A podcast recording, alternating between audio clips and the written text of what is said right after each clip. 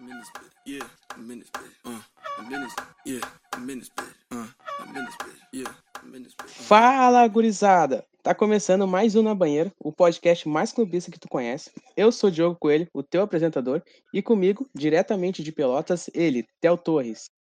Fala, gurizada. Espero que todo mundo esteja bem. Tô muito triste com a derrota do meu time ontem. E comigo, diretamente da beira do rio, ele, Eduardo Costa.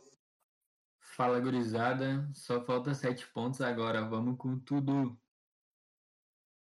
E, para começar, vamos começar pelas rodadas do Brasileirão, da Série A, né? Antes disso, eu queria dar um recadinho pros meus colegas de bancada. No veneno, com cabelinho na régua e com a camisa do Grêmio. Ah, tá bonitão, hein? Antes, meu time 4 a 0 Vou começar pelo jogo do, do Grêmio, que o avião do Renato decolou e não, e não cai mais. 4 a 0 em cima do Vasco. Um jogo que parecia time, time profissional contra semi-amador. Não sei o que aconteceu com o Pinto do Vasco que não sobe mais. Mas eu sei que o Grêmio ganhou. Dois gols de Diego Souza, artilheiro isolado do time. Ultrapassou os gols do Barrios na campanha dos 2017 na Libertadores. E eu tô. Eu confio no meu grupo, como já dizia meu técnico. E tu, Theo? Cara, eu achei o jogo do Grêmio extremamente dominante. É, O Grêmio dominou todas as faixas do campo, tanto o meio-campo quanto o ataque. O PP e o Ferreira jogaram muito bem hoje, é, trouxeram bastante dificuldade para a marcação do Vasco. É, E o o Diego Souza também jogou muito bem, o Pinares é, acabou fazendo golaço ali, o terceiro gol. Foi uma partida extremamente dominante, o time do Renato está mostrando bastante consistência nesses últimos 15 jogos, invicto, né? Então, decolou, decolou mesmo. E, Eduardo, o que, que tu tem a falar da rodada do Grêmio? Depois tu fala do teu Inter, mas esse jogo do Grêmio. Ah, meu, ah, não dá pra zoar não, porque o Grêmio jogou muito. É, Eu olhei o jogo. A, a time do, do Vasco é horrível, velho. Coitado daquele português, velho. Eu fico olhando pra ele no banco assim, tipo, dá uma tristeza, sabe? Olhar a cara dele, tipo, não tem o que fazer. Ele deve olhar pro banco e olhar, caralho, velho, se eu botar mais, a gente toma mais. Tá? Cara, Tipo, é, o time, o time do Vasco é horrível. velho. Eu não sei, eu não sei como eles conseguiram suportar o começo ali no- na primeira colocação. Mas falando do jogo, o Grêmio, eu concordo com o Theo, tipo, ele foi totalmente dominante na partida. Até que demorou para sair o primeiro gol. Mas não tem muito o que falar. O Grêmio tá jogando bem já alguns jogos. O Vasco, para mim, é o segundo pior time do Campeonato Brasileiro. Acho que o Coritiba ainda é melhor que o Vasco. Só perde pro Sport, que é mais que horrível. Então é isso. Eu acho que o Grêmio fez o dever de casa. Diego Souza jogou muito bem. Ah, todo o time do Grêmio, acho que num conjunto jogaram muito bem. Não teve um que jogou mal. É isso. é, e sobre isso eu quase te cortei, né? E, mas sobre isso, quando tu falou do da questão do Sapinto, né, reclamando de jogadores, que todo tempo no gramado tá reclamando jogadores do Vasco. Me impressiona é, a torcida cobrar o técnico. Porque, assim, o técnico pode ajeitar time, o técnico faz a tática, faz o posicionamento de jogadores, né, jogada ensaiada, mas o técnico, a única coisa que o técnico não conserta é burrice. É incrível a, no primeiro gol a burrice dos jogadores do Vasco. O, o- se vocês forem ver no replay, no escanteio, né, curto que o tocam pro Mateuzinho, o Sapinto fica o tempo todo falando, apontando pro Mateuzinho e falando pra marcar ele porque vai tocar pra ele, vai tocar pra ele, fala, vai tocar pra ele, vai tocar pra ele. E os caras do Vasco não vão pra cima do Mateuzinho, eles recuam e vão pra área. E o e o jogador do Grêmio toca pro Mateuzinho ele, e acontece a jogada que sai o cruzamento pro gol do Diego Souza. Aí eu, acho incrível, porque é, é muito, os jogadores são muito burro do Vasco. E infelizmente o Vasco com esse, esse time desse jeito, é, para mim, não era um time que devia ser rebaixado, porque se for rebaixado tem que vender todo mundo e mandar todo mundo pra cadeia, porque estão roubando o time. Mas é, esse time do Vasco não, não é um time para cair, porque o Cano, o Benítez, o próprio Thales Mágico, né, que eles falam, Ricardo Graça é um bom, um bom zagueiro, um gurizão, o Andrei, tem uns jogadores bons ali, né? É Mas verdade, ele liso mágico mesmo. Foi, viajou e não apareceu no jogo. E o time não aparece, né? Mas Sobre esse jogo, vocês querem dar, vamos dar o MVP inverso, o MVP e o MVP normal desse jogo? Vamos começar pelo MVP inverso. É, Cara, M- MVP inverso. Dá pra dar pra todo o time do Vasco, na real. Verdade, daria, verdade. Mas aquele, que é- aquele Torres, aquele Torres do, do Vasco, não sei que posição ele é, acho que ele joga pela direita, ele é muito ruim, cara. Barbaridade. Eu fico com aquele. Eu acho que ele é zagueiro, né? O Miranda. Meu Deus. O pênalti que ele fez. Eu fiquei. Meu Deus, velho. Como? Por quê? Onde?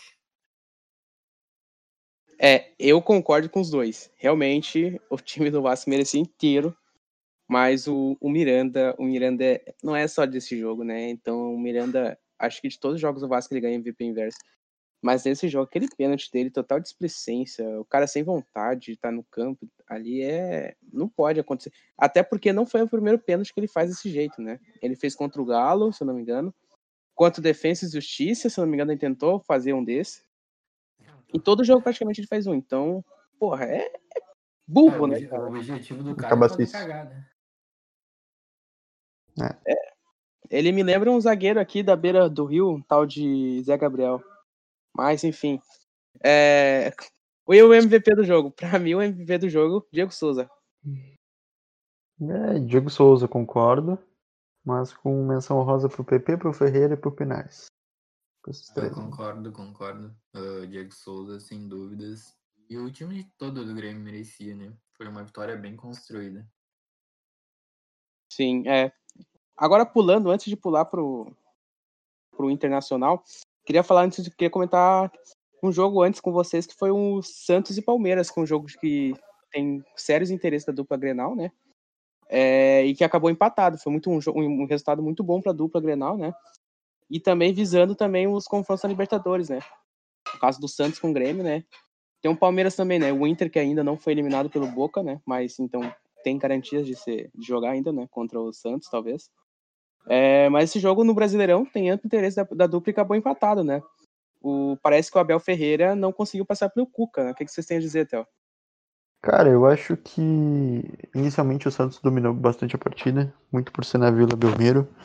É, conseguiu fazer o primeiro gol com o Pituca, numa jogada bem trabalhada. Acho que a assistência foi do Caio Jorge, se eu não me engano. O Abel Ferreira ele não estava na beira do campo, né? Por conta de, de Covid. Então ele não pôde. Ele não pôde atuar na, na beira do campo.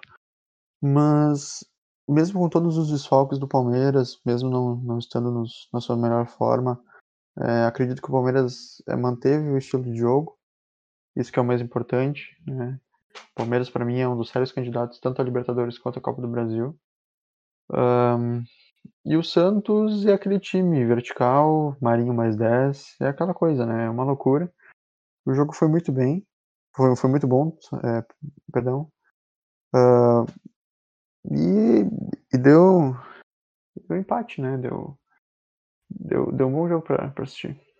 Eu achei justo o resultado. O, para mim, o Palmeiras entrou bem defensivamente. Ele entrou com os três zagueiros, colocando o Emerson Santos na volância. Mas, mas acredito que foi um bom resultado. Assim. Eu só li o segundo tempo e foi bem, foi bem, bem, bem o clássico paulista normal, sabe? Jogo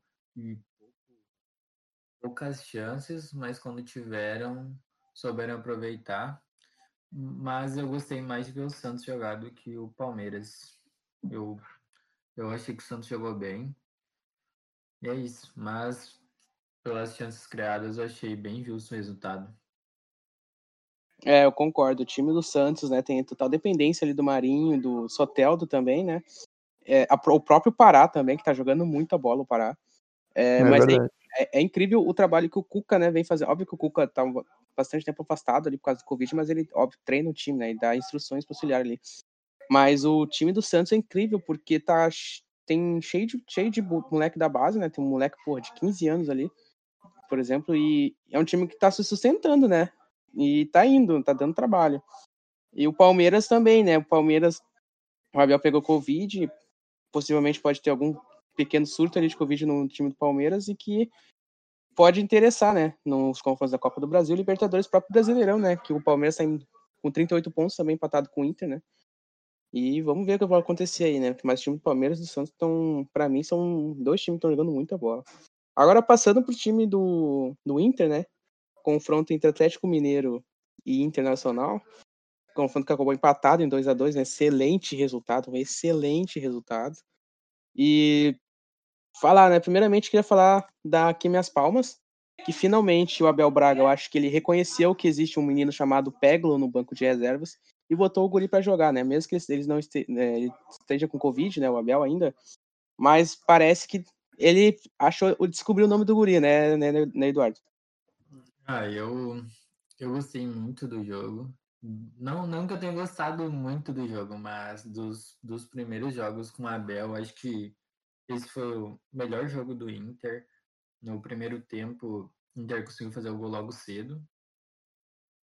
E começou e se pôs a jogar no, no próprio, próprio campo, esperando que o Atlético avançasse.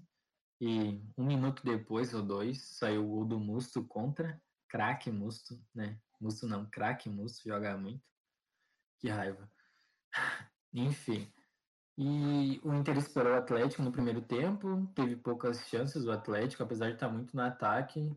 Ele, a posse de bola foi maior, foi 60 e poucos por cento, mas o Atlético não, não conseguiu pressionar muito o Inter com finalizações e etc.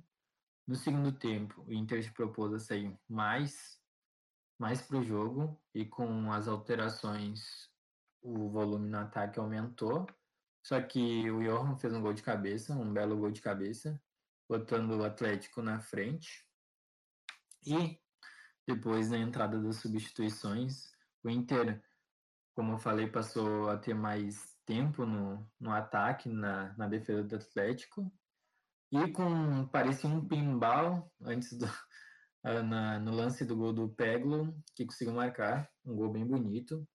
Ah, que dá confiança, né, pro Guri que no primeiro jogo com a Abel já tinha sido meio que jogado para escanteio, mas entrou bem, entrou bem confiante.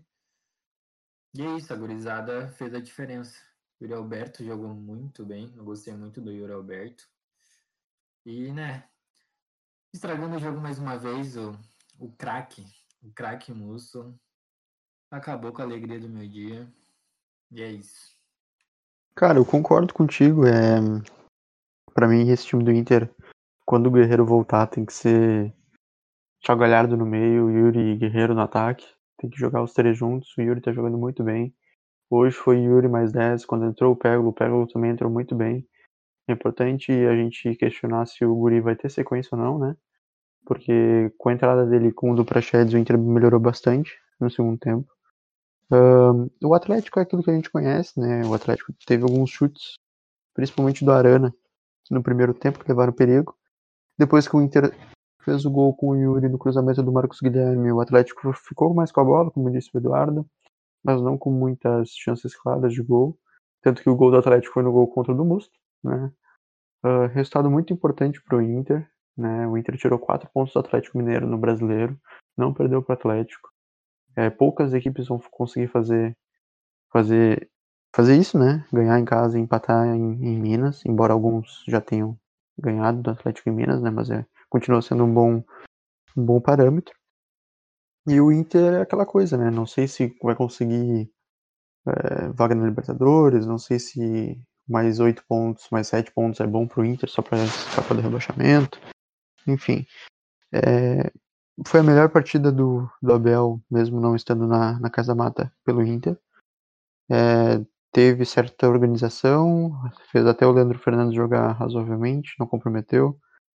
É, não não continuou com as teimosias do Kudê de continuar com o Musto no segundo tempo, tirou o Musto no intervalo, botou o Guintoso, percebeu que o Musto podia ser expulso porque já tinha amarelo, é, tá evoluindo, não sei se tem grande futuro, não sei se vai ter sequência por conta da eleição que tem agora no final do ano, provavelmente não, provavelmente a, a chapa que ganhar provavelmente vai, vai escolher um novo técnico, mas, mas tá caminhando. Caminhando não, engatinhando. Eu queria deixar uma menção rosa aqui pro Lucas Ribeiro, que eu acho que foi a primeira partida dele como profissional pelo Inter. né? Ele só me lembro dele Isso. ter visto ele treinar e tirando o ritmo de jogo, que como é a primeira partida, eu achei que ele jogou bem, bem na defesa. E era só isso mesmo, só essa menção. Não, outra menção, outra menção, só que horrorosa, porque Patrick, eu acho que depois da saída do Kudê, o Patrick anda jogando bem mal. E eu espero que ele esteja melhor para a partida contra o Boca. Sobre o time do Inter, eu tenho algumas considerações, né? Até como gremista. Que eu acho que o time do Inter tem algumas peças interessantes, tipo o Yuri Alberto, que finaliza bem, é, é, tem bastante posicionamento é, e é jovem, né? O Peglo também é um guri pro, bastante promissor, bastante promissor. Fez seu primeiro gol como profissional, né? É, contra o Galo. Mas, assim, vendo algumas análises do comparação com o time do Abel, por exemplo, o Thiago Galhardo, jogava muito com o Kudê. O, eu tava vendo o mapa do soft score, né? O Galhardo com o Kudê, ele jogava mais centralizado ali pelo, pelo meio campo, né? Chegando na frente. Enquanto com o Abel Braga, ele tá jogando mais pelo canto direito. Uh, o mapa de calor dele, ele tá mais focado ali no campo direito do, do time do Inter, né?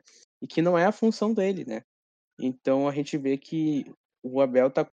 O, o time do Abel, né?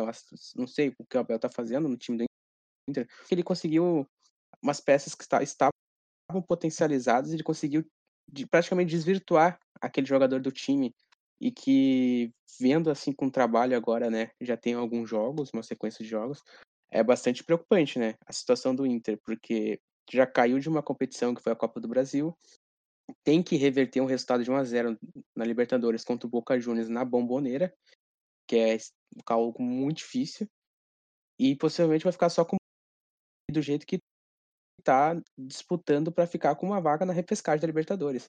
Então, é complicado a situação do Inter, né, para quem começou tão bem. E, e pelo que está apresentando, está perigando a, a, sofrer algumas coisas, né? A eleição, né, o movimento das, das, das eleições ali da presidência do Inter tá, afetou bastante o clube, que nem parece o time do Inter nesse sentido, né? Porque geralmente a gente vê isso vendo com o Vasco da vida, como está acontecendo, com o Botafogo ali, que sempre estão ali né, brigando para não cair, né? E não com o time do, como o Inter, né? Que está ainda se reestruturando depois da, daquela desgraça que aconteceu na, da, da gestão que roubou o time na Série B. Enfim, e o MVP inverso, o que vocês acham? Eu voto no Musto. Cara, eu concordo. Pode ir, ir. Eu, eu não daria pro Mosto, porque para mim, todo jogo que ele joga, ele é MVP inverso. Então, eu vou dar pro Patrick, porque eu achei que o Patrick. Eu, eu não me lembro, ele foi substituído? Não, né? Uh, não lembro. É, mas eu achei que o Patrick jogou bem mal nessa partida. Uh, teve alguns lances que ele deixou a desejar. Não, não foi substituído. É, eu, eu fico com o Patrick como VP inverso, porque o Musto pô, é uma coisa que não tem como o cara esperar algo a mais, sabe? Ou ele quase foi expulso, então. Ah, sei lá, não quero falar do Musto, mas eu acho que fica com o Patrick. É, eu, eu concordo mais com, com o Diogo, acho que o Musto não fez uma boa partida. É, eu até acho que o Musto, tecnicamente, seja melhor que o Lindoso, é, mas a torcida colorada não está pronta para essa conversa. Né? Ah, eu, eu, concordo, sinceramente eu concordo. Para mim, entre os dois, o Mussa é titular, mas acredito que pela falta de confiança dele já e a torcida ele, eu, eu acho que ele não, ele como titular não daria certo, acho, num momento assim psicológico.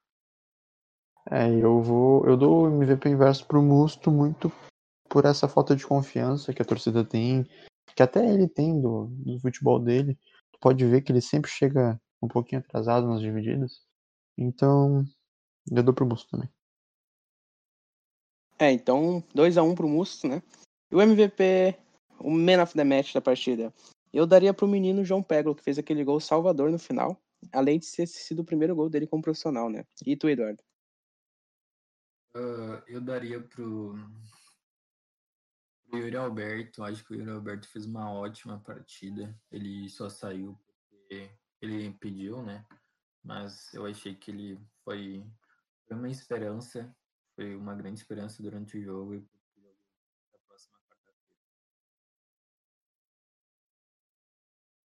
Cara, eu concordo. Acho que o Yuri Alberto jogou muito bem. Como eu disse antes, esse time do Inter hoje foi Yuri Alberto mais 11, mais 10, desculpa. Um, fez a parede, deu arrancadas pela esquerda no primeiro tempo, fez um belo gol, né? Cabeçado de manual, que, que isso é treinado da base. Um, foi substituído pelo Pego, né? Que infelizmente depois fez o gol. Um, Alberto man of the. É, então o Yuri Alberto fica comendo esse demesh, né? Eu, eu, eu, como já falei, vou reiterar de novo, né? E a gente já falou aqui também no primeiro episódio da banheira, né? Da qualidade do menino Yuri Alberto. E de como que ele joga bem e é uma solução muito interessante pro time do Inter, né? Agora, partindo pros, pros gaúchos das outras séries, Theo, tu que manja, o que aconteceu aí na Série B? Eu sei que o Brasil de Pelotas tomou um golaço do Rafael Sobis, que meu amigo. Buscas, é. Buscas 2021. A, a rodada pra, na Série B pros, pros gaúchos não foi muito boa. Né? O Juventude jogou com a Chapecoense em casa. Chapecoense líder do campeonato. Uh, o Juventude saiu, saiu ganhando, né? Mas tomou o gol no finalzinho, uns 40 e poucos minutos do segundo tempo. E o jogo acabou 1 a 1 O Brasil foi uma das noites para esquecer, né? O Brasil jogou contra o Cruzeiro no Mineirão. Começou perdendo de 2 a 0 aos 15 minutos do primeiro tempo. É, esboçou uma reação com o gol do, do Bruno José, logo em seguida. Mas depois o Sobis dominou o jogo, fez um gol de pênalti e fez o gol do, que o Pelé não fez né, no segundo tempo. É, mas acredito que pro planejamento do Brasil é, tá ok. A derrota pro Cruzeiro em Minas é, era esperada.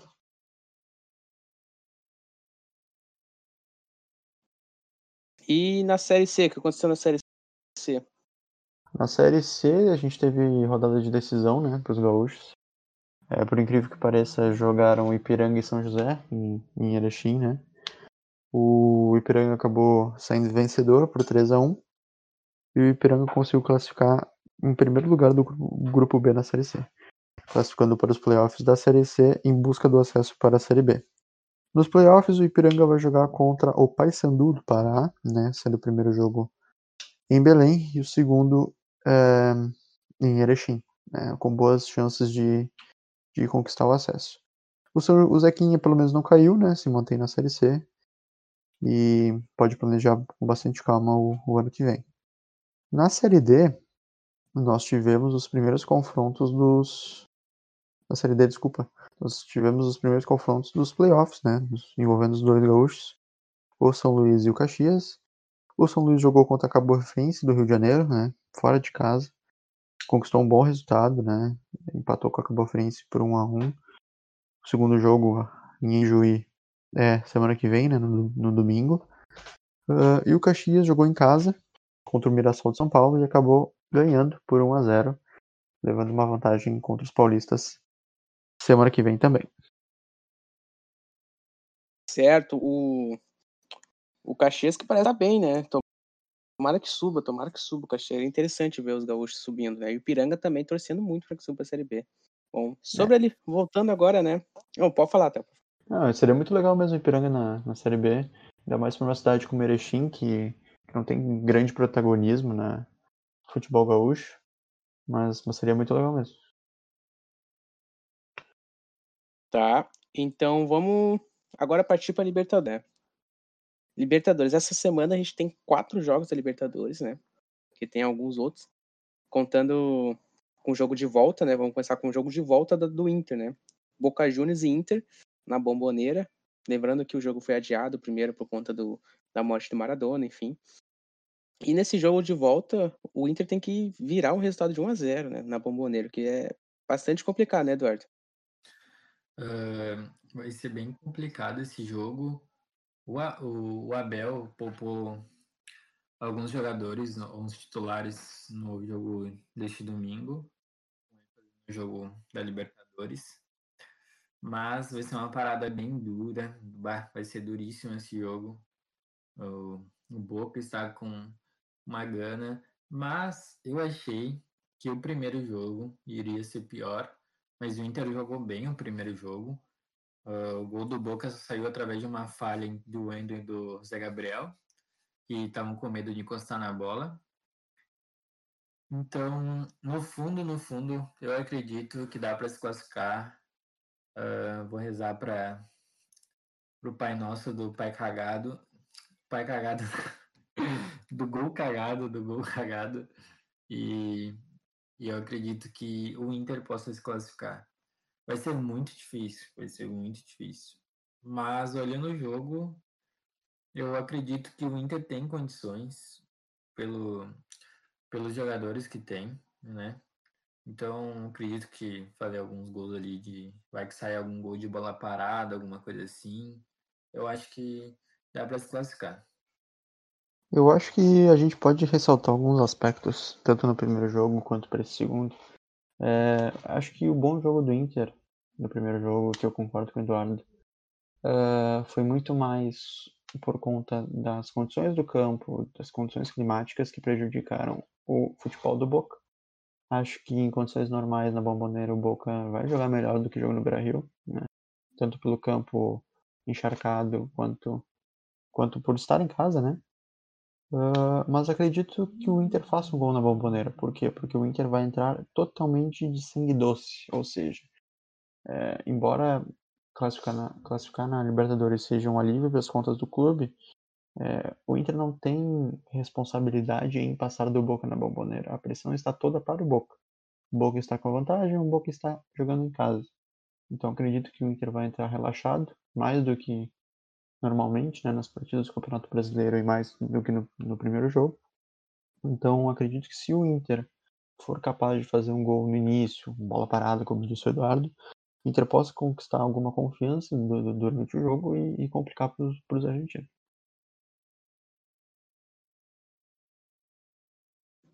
É, eu, eu concordo também, né? A pressão tá totalmente com o Boca, né?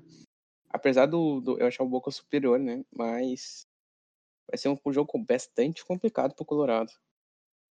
É, partindo pro jogo do Grêmio, nós temos Grêmio e Santos, né? O, que vai ser bastante interessante, porque são dois times que estão jogando bem. O Grêmio está numa ascendente muito grande. O Santos está um time organizado, jogando direitinho. É um confronto de seis Libertadores, né? Três Libertadores para cada lado. Então são dois times grandes, dois times com tradição no campeonato e que promete bastante. Eu, sinceramente, não, não consigo acreditar. Mas, para zica inversa, para mim o Santos já é campeão da Copa Libertadores. E tu, Theo? Cara, eu acho que o papel que o Grêmio tem que, tem que desempenhar é só marcar o Marinho. Eu sou teu um pouquinho. É, acredito que o Renato até vai começar com o Cortez no primeiro jogo. Pelo Cortez dar mais solidez defensiva pro Grêmio, né? Mas é, eu diria que o, que o Grêmio é favorito, cara. Eu, eu diria que o Grêmio é favorito, tanto em casa quanto, quanto fora. A gente pode destacar a partida do Campeonato Brasileiro na Vila Belmiro, em que o Santos ganhou do Grêmio, né? Acredito que foi por 2 a 1 se eu não me engano. Mas o Grêmio não estava jogando o que está jogando hoje. Hoje com o Jean-Pierre, com o Diego Souza, com, com o PP está jogando muito bem. É, acredito em favoritismo do Grêmio. E, e acredito que, que vai se concretizar sim. Uh, eu acho que esse é um jogo bem disputado, os dois times têm características bem parecidas. Mas eu não sei, o primeiro jogo vai ser vai ser no, na arena? Isso, na arena. Então, acredito que o Grêmio vai, vai jogar mais para cima. Concordo com o Theo que marcando o Marinho vai ficar bem difícil Santos achar outro, outro escape, né, para jogadas ofensivas. Uh, o Grêmio também vai ter a volta do Kahneman, provavelmente, para o jogo contra o Santos. Então vai ser um jogão, vai ser um jogão, vai ser um, um belo jogo para se assistir. Mas acredito que o Grêmio ganhe, sabe? O Grêmio tá, tá numa crescente muito grande. O Santos faz jogos bons e jogos ruins. É, é difícil de prever como o Santos vai estar. Tá. Então acredito que o Grêmio que o Grêmio é bem favorito para as quartas de finais. É, sobre o Santos, eu acredito que o, o Marinho é o principal arma do Santos, com certeza, e o Grêmio vai ter bastante dificuldade. Mas eu acredito que o meio-campo do Grêmio, com Mateuzinho, Darlan e Jean-Pierre, tem muita qualidade no passe, tem uma consegue acelerar o jogo bastante, né? E com o setor defensivo reforçado com a presença do Kahneman, é, o Grêmio vai conseguir segurar o jogo, né? E o meio-campo do Grêmio é muito, é muito superior ao meio-campo do Santos. E o, o, Santos vai ter o desfalque ainda do Felipe na zaga, né? Que era, tava como reserva no jogo contra a EDU, mas é um, um, dos, um dos grandes zagueiros do Santos, e meio que foi expulso, né? No, no final ali dos acréscimos, naquela confusão que deu no jogo. Mas eu acredito que vai ser um jogo bastante disputado, né? É, que inclusive pode ser uma das apostas muito interessantes do, do que a gente vai dar depois, daqui a pouco, né? Antes de acabar os jogos. Mas antes das dicas de apostas, pessoal, segue a nossa página no Instagram, arroba na banheira podcast, que lá tem todas as informações possíveis, né? Principalmente as tips que a gente vai dar também. E, e segue lá e acompanha, porque a gente sempre larga as informações por lá, através dos stories, enfim, do feed de notícias. Partindo para outro confronto, nós temos do outro lado da chave, né? Libertar e Palmeiras. Uma barbadinha para o Palmeiras, primeiro jogo no Paraguai. O Palmeiras decide em casa, né? Mas esse primeiro jogo aqui, acredito que o Palmeiras já sai com o resultado e não sei se vai ter tantos problemas assim, porque o time do Libertar é bem fraquinho. E tu, Theo, o que, que tu acha?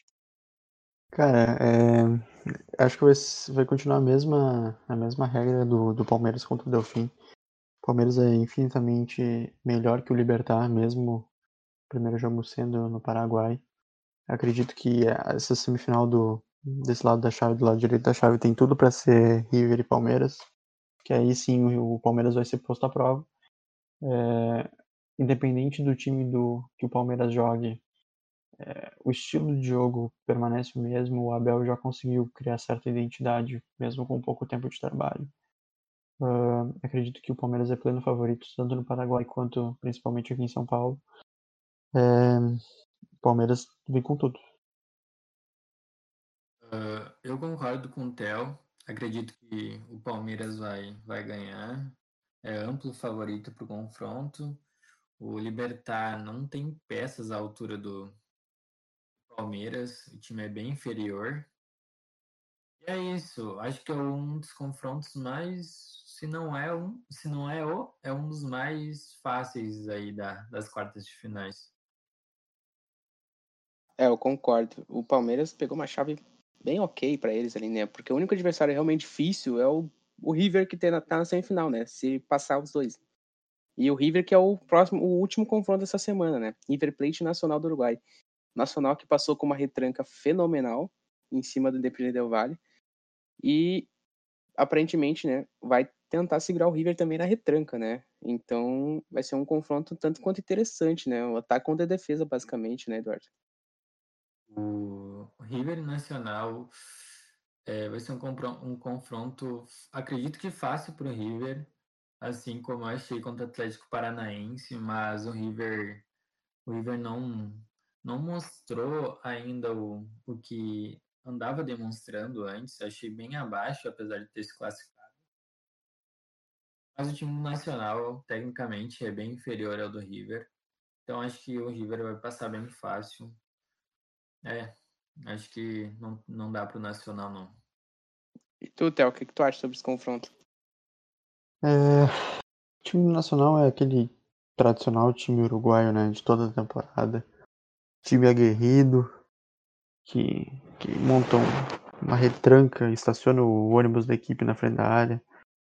É, sempre chega nas oitavas de final, às vezes belisca nas quartas, como fez agora. Acho que o time do River é infinitamente melhor tecnicamente. Até o técnico do Inter, do, do River, desculpa, também é infinitamente melhor. O River para mim vai passar por cima do, do, Nacional, independente do jogo no Uruguai e na Argentina. É, como eu disse antes no, na análise do Palmeiras, acredito que, que nada vai impedir de ser Palmeiras e River na semis. É, é, tem tudo pro River e, e passar, né? Da semi é River e Palmeiras, né? tudo se encaminha para isso, né? E agora, pessoal, antes de começar as dicas de apostas, né, das tips, a gente vai fazer um, um, digamos assim, um intensivão. Então a gente vai dar as dicas de apostas da Libertadores já engatar no jogo da Champions League essa semana que tá sensacional. Tem muito jogo bom para apostar, tanto na Libertadores quanto na Champions League. E vamos começar pelos daqui, de casa, da Libertadores. Inter e Grêmio, o que, que vocês acham? Oh, Inter e Grêmio não, opa. Boca, é, Boca e Inter também, né? Que é um confronto interessante. E também pedir para vocês é, olharem o nosso Instagram, né? Arroba na banheira podcast. Que lá a gente, por exemplo, colocou stories agora, domingo, hoje. Hoje a gente tá gravando, né? No domingo. É, a aposta que a gente fez, que a gente falou no programa anterior, né? Sobre a questão do Atlético Mineiro. A gente conseguiu uma odd de 3.0. A gente deu a dica para vocês, a gente foi usado, demos, demos as dicas e deu green. A gente conseguiu uma aposta muito interessante, que foi do Atlético Mineiro marcar em ambos os, os marcar em ambos os tempos. E é, se vocês quiserem mais dicas, né? É só um exemplo da dica que a gente deu, que a gente tá compartilhando os resultados no Instagram, tá dando super certo. Agora, partindo para os jogos, é, vamos falar primeiro da, da dupla Grenal ali. Santos e Grêmio. O que que cê, Grêmio e Santos, no caso. O que, que vocês acham? Uh, Grêmio e Santos vai ser um jogo bem disputado. Acredito que o primeiro jogo os times vão se estudar mais. Só que eu não sei, não sei. Eu apostaria na vitória de algum dos times. Eu acho que eu apostaria menos de dois gols e meios. Acho que vai ser um jogo bem disputado. Os dois times vão se estudar bastante. Então, apesar de pessoalmente eu achar que o Grêmio ganhe, é, vai ser um jogo pode, pode vai ser um jogo bem surpreendente de tanto faz. Acho que os dois times podem ganhar, então acho que é muito arriscado apostar na, na vitória de algum time. Então eu apostaria em menos de dois gols e meio. Uh, para esse jogo do Grêmio, sendo o primeiro jogo aqui na arena, uh, é bem complicado a gente entrar no mercado de gols, porque o Santos não é um time que faz muito muitos gols fora de casa, contra times grandes, contra times que se impõem dentro de casa. É, eu apostaria principalmente na vitória do Grêmio, tá? é, muito pela consistência que o time está dando dentro de casa, tanto no ataque como no meio, do, no meio de campo. Para mim, o meio de campo com Darlan, Mateuzinho e Jean-Pierre tem tudo para dominar o meio de campo do Santos, que é inferior tecnicamente. É, esse meio de campo do Grêmio se movimenta muito, é, movimenta muito também com os pontas, se jogar o Ferreira, se jogar o PP juntos. É, tem muita movimentação que eu não sei se o Felipe Jonathan e o Pará vão dar conta. Então eu apostaria principalmente na vitória do Grêmio para esse jogo. É. E no confronto do outro lado lá da na bomboneira, Boca e Inter, o que, que vocês acham, Eduardo? Ai, que, que jogo difícil, velho. Uh, infelizmente, o Boca ganha. Uh, acredito que vai ser um jogo com poucos gols, então eu não sei, eu não sei se é uma boa apostar no, no mercado de gols. Então, eu apostaria só na vitória do Boca, assim. Acho que seria uma odd bem vai estar uma odd bem bacana assim, pelo pela importância do jogo.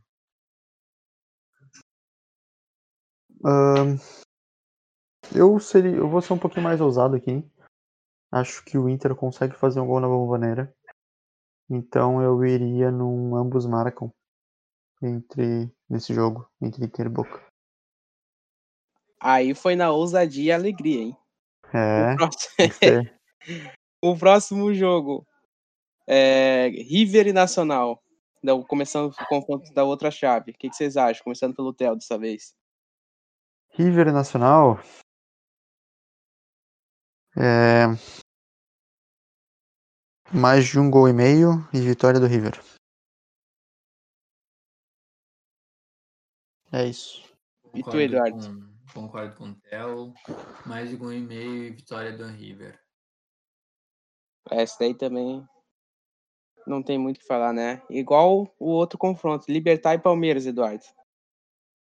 Olha, esse jogo vai ser um bom jogo de apostar. Acho que as odds vão, vão estar bem, bem bacanas para a possível vitória do Palmeiras. Então, eu apostaria na vitória do Palmeiras e que mais de dois gols e meio, na verdade. também eu colocaria nesse jogo. Uh, concordo com o Eduardo, acredito que o Palmeiras tem tudo para ganhar. Uh, como a gente tinha falado na análise, o Palmeiras, independente do time que, que jogue, vai, vai dominar a partida, principalmente no meio-campo. É, acho que dá para apostar até uma partida com mais gols. Acredito que pela, pela partida ser no Paraguai, o, Liber, o, o Libertar vai um pouquinho para cima no início do jogo, capaz de sair um golzinho. Então eu colocaria mais de 0.5 gols no, no primeiro tempo e vitória do Palmeiras. É, isso não tem muito mistério igual o jogo do River Nacional, né? E agora partindo pro para outro torneio continental, né? Vamos agora para Champions League. Essa semana a Champions League ocorre os últimos jogos da, da fase de grupos da Champions League. Tem muito grupo enrolado, muito grupo embolado que pode acontecer tudo. Vamos começar então pelos confrontos ali do do grupo do Barcelona e da Juventus, que basicamente já está definido, né? Mas são confrontos interessantes porque tem um Barcelona e Juventus que pode decidir talvez o primeiro lugar, né? Muito difícil por causa de gols, mas enfim, é um confronto que pode sair algo, algo interessante, né? Messi Cristiano Ronaldo. É sempre algo interessante de ver, né, Eduardo? Sim, sim. Vai ser um jogo bem, bem interessante de ver. Uh, é difícil apostar numa vitória da, de alguém, de algum time. Então, apostaria no mercado de gols. E ambos marcam ou porque provavelmente não vai dar para apostar os dois, ambos marcam, ou dois gols e meio, mais dois gols e meio nessa partida. Então, escolher, ou se a pessoa quer ser mais segura, eu apostaria que ambos marcam. Concordo com o Eduardo, concordo com essas duas apostas que ele deu, tanto do ambos marcam quanto com dois gols e meio, mais, né, de dois gols e meio. Mas para aquela pessoa que gosta de ser um pouquinho mais ousada, gosta da mística da Champions League, da mística dos dois melhores jogadores do mundo. É, eu botaria que o Messi e o Cristiano Ronaldo fariam gols. Tá? É isso. Essa daí, essa daí é ousadura, ousadura, ousadura demais. Pode me cobrar depois, tá? Eu, eu acho mais fácil sair um gol do Morata impedido do que um, os dois marcarem. Cara, a zaga do Barcelona é uma mãe. É verdade, isso é verdade. Agora partindo para o grupo H, diretamente para o grupo, grupo, H, porque aqui não tem, não tem, é, não tem escolha, é, vai o racha. E o primeiro confronto é entre Manchester United e Red Bull Leipzig. Lembrando que nesse grupo H tem United, PSG e Red Bull Leipzig com nove pontos, ou seja, pode acontecer tudo. Então, Manchester United, é, Manchester United não, só vou falar a ordem para ficar direitinho, né? Red Bull Leipzig e Manchester United. Estel, o que, é que tu acha? pelo jogo ser na Alemanha é, e o, pelo Manchester ter perdido na Turquia para o Istambul, eu colocaria é, no mercado de gols, primeiramente, né, mais de dois gols e meio. Acredito que vai ser uma partida bem agitada, embora o ataque do, do Manchester não seja conhecido por fazer bastante gols. O do Leipzig é, principalmente no, no, no campeonato, campeonato alemão. Acho que vai ser uma partida movimentada, os dois times vão buscar a vitória. mais de dois gols e meio. E tu, Eduardo? Eu, eu também acompanho o Theo, até porque o, o Pamecano não está suspenso dessa partida. Então, é o principal jogador, acho, da, da defesa do Leipzig. Acredito que vai ter mais dois gols e meio, porque até porque vai ser um jogo bem, bem complicado de apostar em vitória. Os dois times estão, estão buscando a classificação, né? O Paris vai ter uma vida um pouco mais fácil, teoricamente. Então, os dois times vão se obrigar a ganhar. E vai ser, eu acho que é um bom jogo para ficar ligado no, no mercado de escanteios. Acredito que vai ser um jogo light. Escanteios cara. é usado, hein? Escanteios é, é usado. Aqui, aqui, aqui, aqui é toque pro lado, olhar pro outro.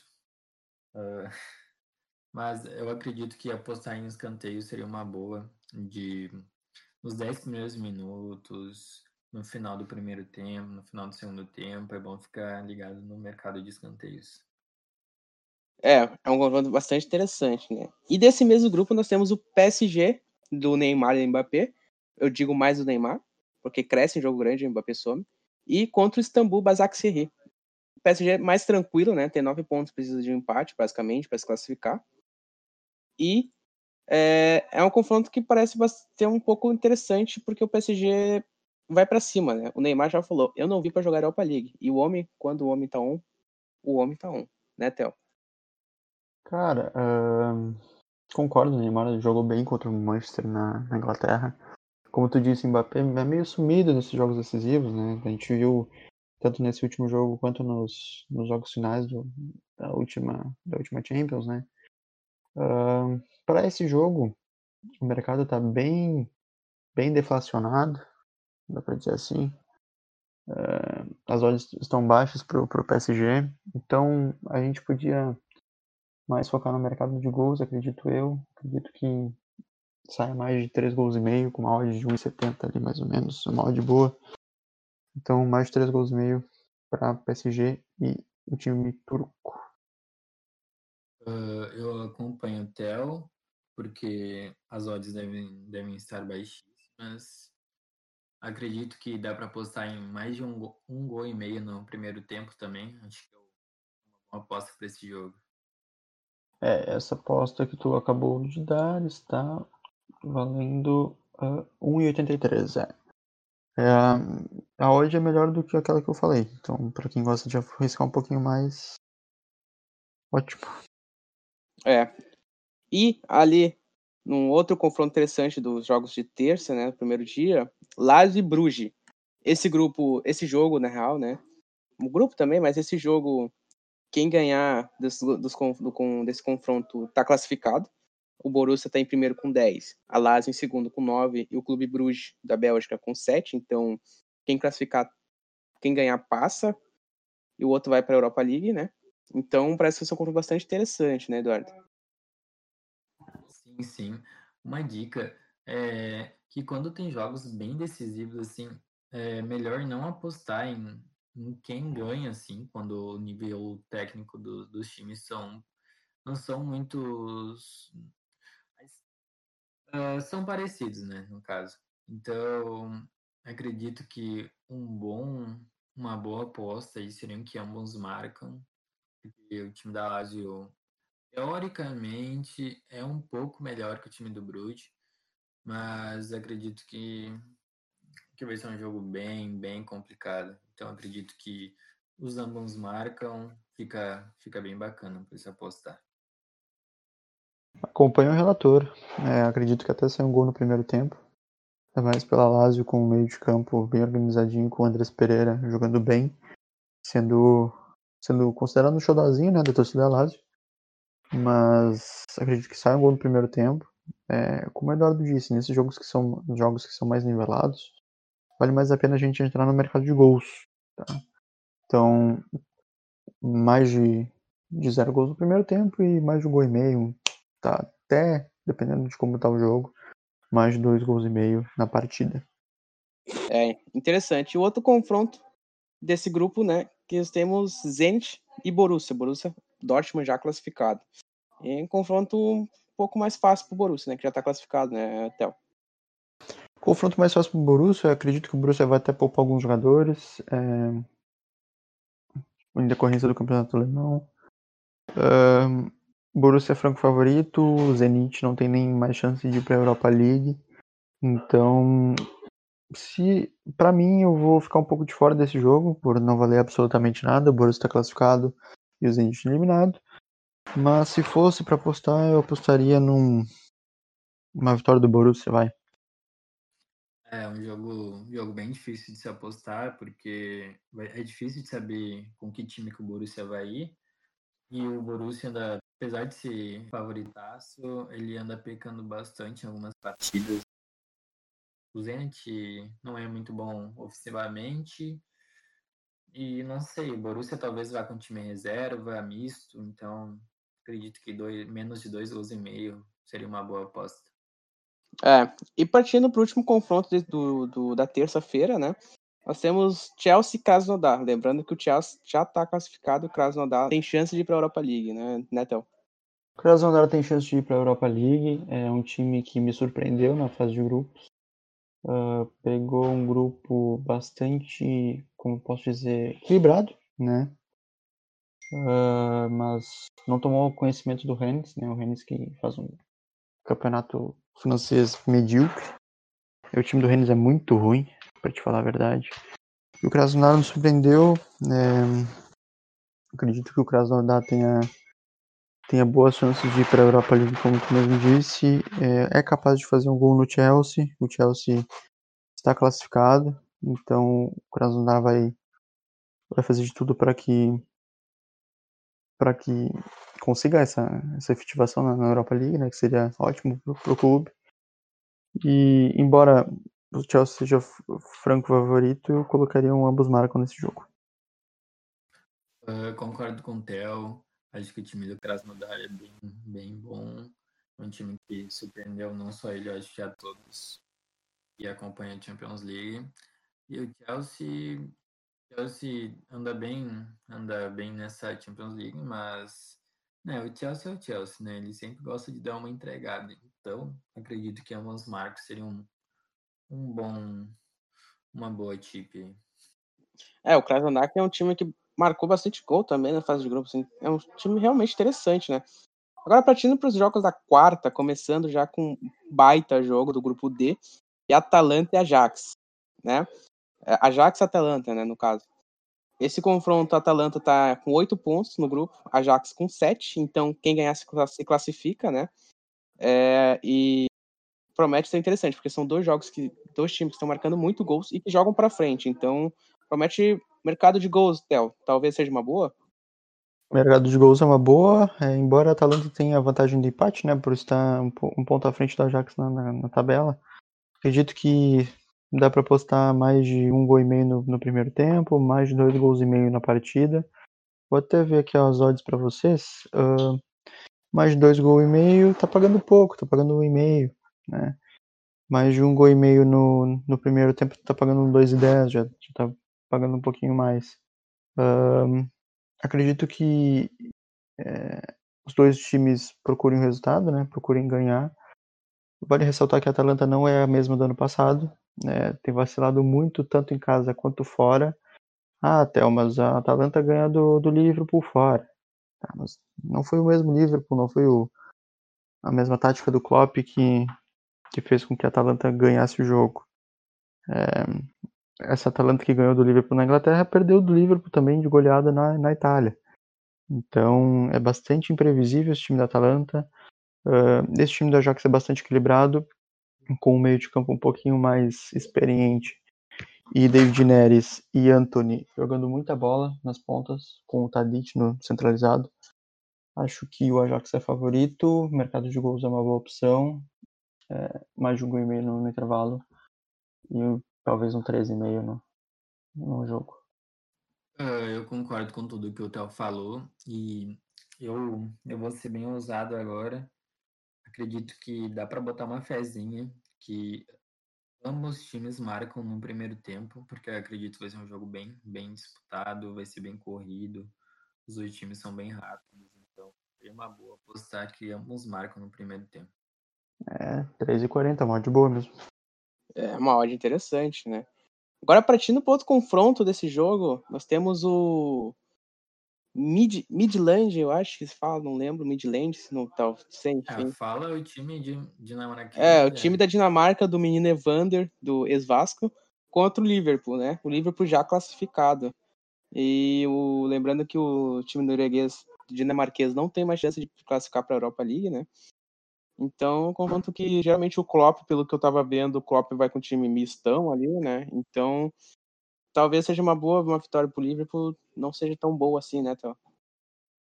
É, é o mesmo caso do Borussia, né, cara? O Liverpool tá classificado, tá classificado em primeiro, o Midland não, não tem chance de Europa League, tá eliminado. É, é bem complicado a gente entrar nesse jogo. Embora eu acredite que mesmo o time reserva, o time misto do Liverpool ganhe, o time norueguês, dinamarquês, desculpa. Uh, eu ficaria fora desse jogo, mas com, com tudo aquilo, eu colocaria que o Liverpool não tomasse gol. Ou seja, que o, time da Dinamarca não fizesse gol. Uh, entrando aqui agora na, na plataforma da Bet, acabei de ver que tá pagando uma odd de 2.0 pro Liverpool. eu pensei que a odd ia estar bem, bem mais baixa. Então, acredito que. Eu acho que o Liverpool é amplo favorito, então eu apostaria no Liverpool. É, e a... a odd tá bem. Achei que a odd tá alta pro jogo. Então, então acho que dá para apostar no Liverpool. É, é um confronto interessante no, no visto de. Tem várias formas de apostar, né? E, assim como no grupo B. O grupo B que nós temos o primeiro confronto entre Real Madrid e Borussia Mönchengladbach. O, o Borussia Mönchengladbach vai com a vantagem da, do empate, né? E o Real Madrid precisa ganhar, porque o grupo está embolado. O Real Madrid pode também precisa ganhar porque pode não ir para a Europa League. Seria desastroso para o Zidane, né? E é um confronto que promete sair bastante gols, ou. Para mim, promete sair bastante gols, né, Eduardo? Uh, eu acredito que sim, vai ser um jogo bem, bem, bem difícil de acertar quem vai ganhar.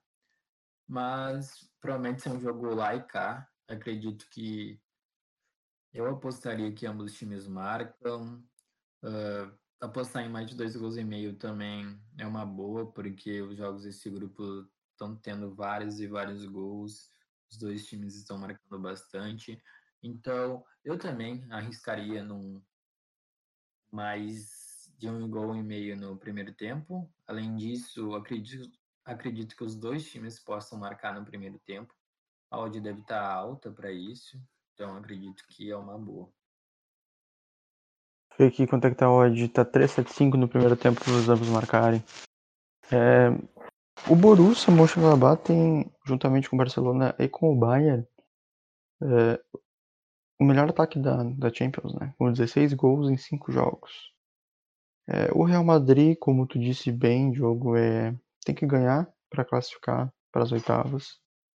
Lembrando, lembrando que o Real Madrid tem um dos melhores índices de classificação das oitavas na história da Champions, né? Então seria desastroso para o Zidane não classificar. Um, Acredito também que seja um mercado de gols para essa partida.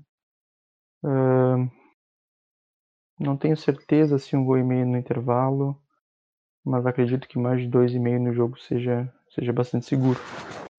É, o, o, o Borussia Mönchengladbach tem o Churran, né, na frente o Plea também, que são dois jovens muito bons, e a zaga do Real Madrid é, é aquela zaga, né, sempre com Varane falhando demais, Courtois também, enfim. Mas promete, promete. O outro jogo desse grupo, nós temos a Internacional de Milão contra o Shakhtar Donetsk, né? A Inter que necessita ganhar de não, não existe outro resultado para a Internacional se não ganhar, se não a vitória. E com o Lukaku, para mim o Lukaku é o melhor centroavante do mundo hoje. E dane-se a opinião de todo mundo. O homem joga e o homem tá jogando muito com o Lautaro. Então, promete ser um confronto bastante interessante esse daqui, né, Eduardo? É, vai ser um jogo bem interessante. Uh, é difícil dizer quem vai ganhar, porque o Shakhtar é 8 ou 80, ou eles dão um pau, ou eles tomam paulada. Então, eu...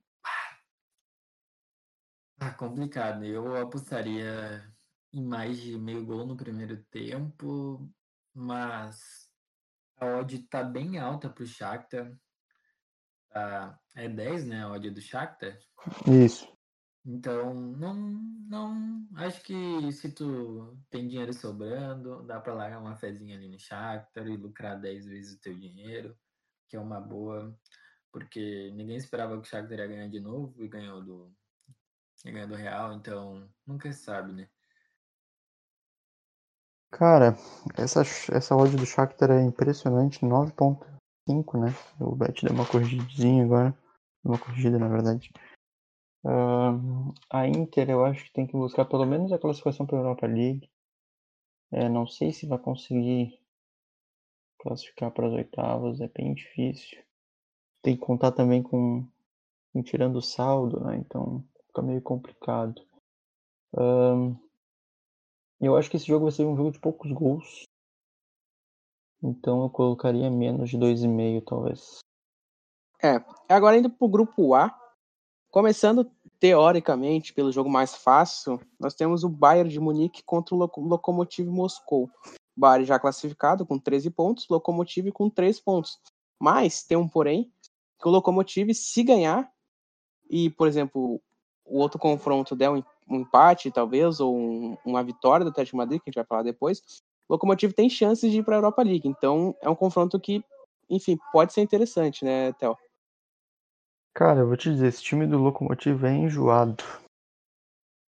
É enjoado. Conseguiu três empates no, na fase de grupos, tem três pontos, não venceu nenhum jogo. E para estar num grupo com o Atlético de Madrid, com o Bayern e até com o Red Bull Salzburg, que é um time que domina o futebol austríaco, uh, tomar oito gols é pouco. Tá? O Atlético de Madrid, por exemplo, tomou oito gols. Então, acho bastante plausível o, o Lokomotiv fazer gols nessa, nessa partida. Uh, não digo não digo que vai ganhar, não digo que seja capaz de, de, de, fazer frente com, com o Bayern, mas acho que o mercado de ambos marcam seria, seria bastante plausível nesse jogo. Uh, eu concordo com o Theo. Uh, acredito que dentro dos mercados que estão no jogo, o que está mais ou menos ali é para que ambos os times marcam Uh, apostar no, no Bayern eu acho que não vale a pena, a odd está muito baixa. Uh, mais de dois gols e meio também a odd está muito baixa, então ambos marcos seriam. É, um, é uma boa aposta. É a mais segura, na verdade. É, e partindo agora para o confronto, esse sim que vai ser muito bom, que é do grupo A também, entre Atlético de Madrid e Red Bull Salzburg. Atlético de Madrid, o time de Simeone, que está em segundo com seis pontos. E o time austríaco, da, o Bragantino austríaco, está com quatro pontos em terceiro lugar. Então, basicamente, o Atlético vai com a vantagem do empate, né? E o Red Bull precisa ir para cima para ganhar esse jogo. E indo para cima, tem muita chance de tomar contra-ataque do João Félix, monstro do Atlético de Madrid, que é o jeito que o Simeone adora jogar. Então, o mercado de gols talvez pode ser uma boa. E Eduardo? Uh, concordo, acredito que sim, vai ser um jogo com vários gols, até porque o contra-ataque do Atlético é muito bom e o Salzburg também é um time muito bom ofensivamente e vai buscar o resultado. Então acredito que apostar em mais de dois gols e meio. Uh, acredito que ambos os times marcam também. É difícil dizer quem ganha nessa partida, porque os dois vão procurar o resultado para tentar se classificar. Menos, menos Atlético, porque o empate já, já basta. Então acredito que o mercado de gols é ótimo para apostar nessa partida. Concordo que ambos marcam pode ser o melhor mercado para essa partida. É... Acho que o jogo vai ser de opostos. Uh, o Salzburg tem um dos melhores ataques também da, da Champions na fase de grupos. Embora tenha tomado muitos gols, é, vai oferecer muitas oportunidades de contra-ataque para o Atlético de Madrid. Uh, eu concordo com vocês dois, acho que o mercado de ambos marcam é melhor. É, e agora indo para o grupo C, nós temos ali o confronto entre Manchester, Manchester City e, e, e, não, Manchester City e Olympique de Marseille, né? O Olympique de Marseille que está com três pontos, o City com 13 já classificado, mas o Olympique de Marseille se ganhar pode conseguir uma vaguinha na Europa League, né? É, então, talvez pode ser um confronto interessante, Théo. O que, que tu acha? Cara, eu acho que esse é o confronto mais desequilibrado dessa rodada. Uh, por ser na Inglaterra, pelo, pelo Marcelo ser um time é, que não se encontrou na fase de grupos, tomou 10 gols em 5 jogos. Acredito que tem de tudo para ser uma goleada do City, se o City jogar com os seus principais jogadores, embora esteja seja classificado. Então eu botaria ali um mais de dois gols e meio, pagando um meia meia, tá ótimo. Eu concordo com o Theo. Acredito que o City é difícil de botar que ambos os times marcam, apesar da odd tá boa, porque o time do Marcelo não não mostrou para que veio nessa Champions. Então acredito que que mais de dois gols e meio aí, Jesus vai guardar uns dois aí para nos ajudar. É, e nesse no outro confronto nós temos Olympiacos da Grécia, né? Time do Rafinha. contra o Porto. É, e a mesma situação do Olympique de Marseille, o Olympiacos passa, né? Se ganhar, garante a sua vaga na Europa League, né? E o Porto já está classificado com 10 pontos, se ganhar, fica empatado com o City, né? Dependendo do saldo de gols, se fizer bastante ali, mas que é muito improvável, pode ficar em primeiro, mas enfim, já está classificado, mas o Olympiacos vai vir para cima, né? E, e, jogando na Grécia, talvez possa ser um confronto bastante interessante, né, Theo? Acho que no início do jogo o Olympiacos vai vir para cima, muito por essa premissa de poder classificar na Europa League. Acho que o Olympiacos tem mais chance que o Marseille. É, botaria que vai acontecer pelo menos um gol no primeiro tempo, então mais de 0,5 gols no primeiro tempo. Talvez eu esperaria essa odd valorizar um pouquinho, né? esperaria até os 20 minutos do primeiro tempo para entrar no mercado. Mas, mas acho que essa seja a melhor, melhor tip para nós. Uh, concordo com o Theo. Uh, acredito que a odd do Porto está bem alta até para o jogo. Está 4,75. Então, se tu gosta de se arriscar, apostar no Porto seria um, um bom mercado aí, seria uma boa alternativa. E é, não acredito que o time que fizer o primeiro gol talvez é o que leve o resultado para casa. Acredito que não vai ter um, não vai ser um jogo de muitos gols. Então acredito que, que se apostar ali no mais de meio gol no primeiro tempo seria uma boa. É isso aí.